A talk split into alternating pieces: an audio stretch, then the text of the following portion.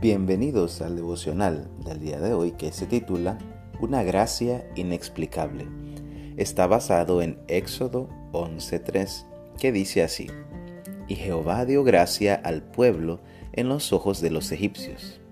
También Moisés era tenido por gran varón en la tierra de Egipto, a los ojos de los siervos de Faraón y a los ojos del pueblo. La gracia de Dios no es algo que se pueda explicar fácilmente, o inclusive puede decirse que desde la perspectiva humana es simplemente inexplicable. ¿Por qué? Bueno, pensemos en cuál era el estatus social de los israelitas en Egipto antes de que llegara Moisés. Eran esclavos eran la mano de obra más explotada y más relegada que existía en el imperio egipcio. ¿Qué hicieron para hallar gracia o favor delante de los egipcios? La respuesta es nada, absolutamente nada. Esa es la locura inexplicable de la gracia de Dios. Su gracia es recibir lo que no merecemos. Nada de lo que hagamos nos puede comprar o hacer merecedores de la gracia de Dios. Si no, esta ya no sería gracia. Romanos 11 del 5 al 6.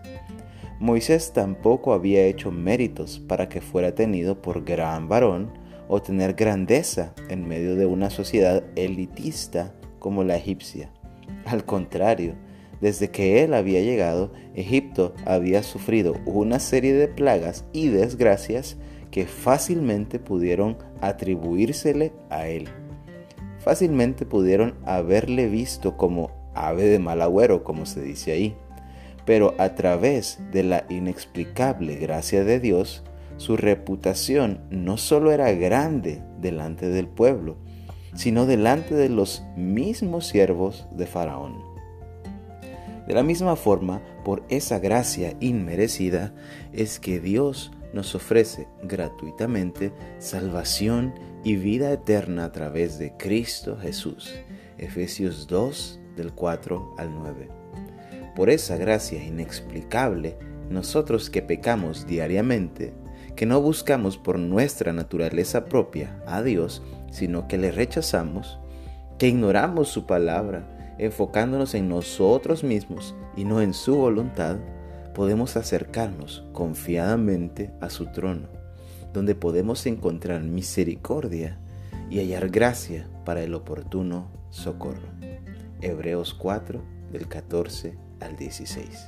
Que Dios te bendiga en este inicio de semana y que puedas gozarte en la gracia de Dios.